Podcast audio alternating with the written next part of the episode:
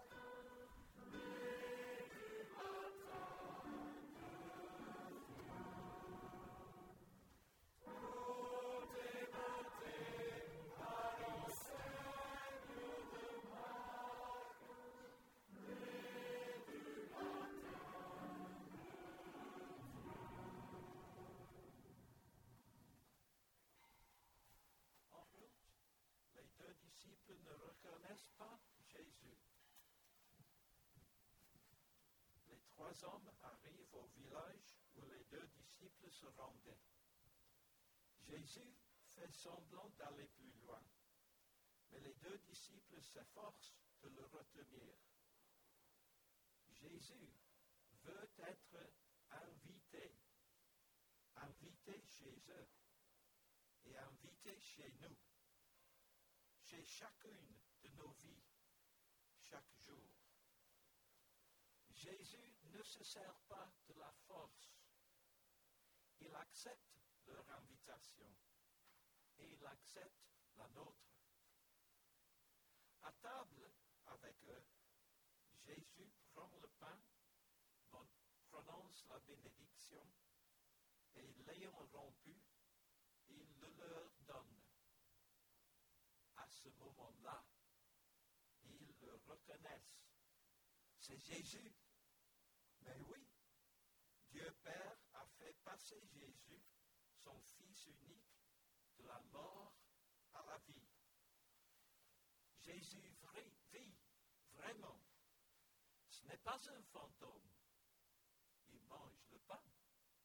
Au bord du lac, il mange du poisson. Le petit déjeuner avec ses amis. Il est vraiment passé de la mort à la vie. La vie réelle et la vie éternelle. Car Dieu a tellement aimé le monde qu'il a donné son Fils unique afin que quiconque croit en lui ne soit pas perdu, mais qu'il ait la vie éternelle. Quelle bonne nouvelle,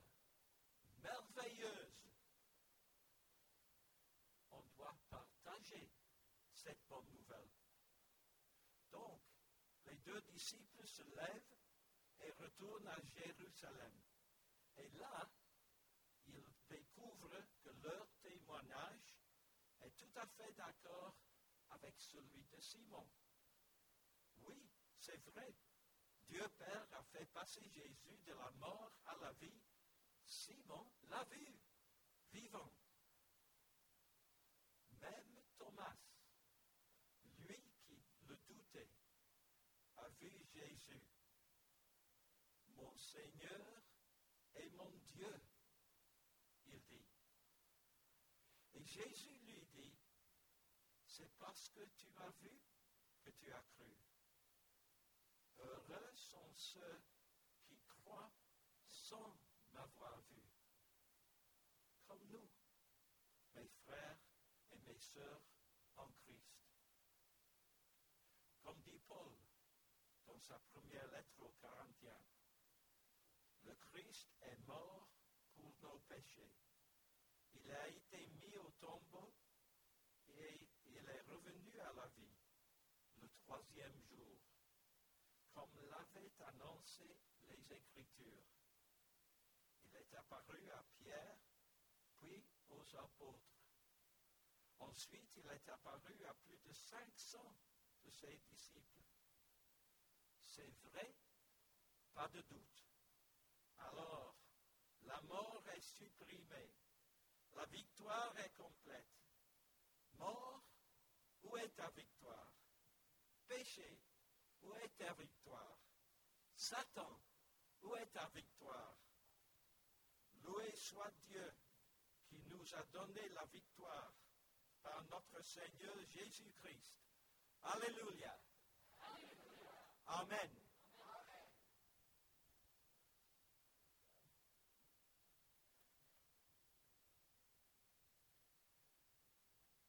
Nous prions. Ô Christ, lumière sans déclin, alors que le jour baisse, reçois le sacrifice de notre louange et notre prière. Reste avec nous, Seigneur Jésus. Ô Christ, toujours vivant dans ton Église, conduis-la par ton esprit à la plénitude de la vérité. Reste avec nous, Seigneur Jésus. Roi de la création nouvelle, tourne nos désirs vers le monde à venir. Reste avec nous, Seigneur Jésus. Sauveur du monde, révèle ta miséricorde à ceux qui connaissent la maladie, les épreuves et la mort. Reste avec nous, Seigneur. Jésus. Vainqueur de la mort, reçois nos frères qui ont quitté ce monde et montre-leur ton visage. Reste avec nous, Seigneur Jésus.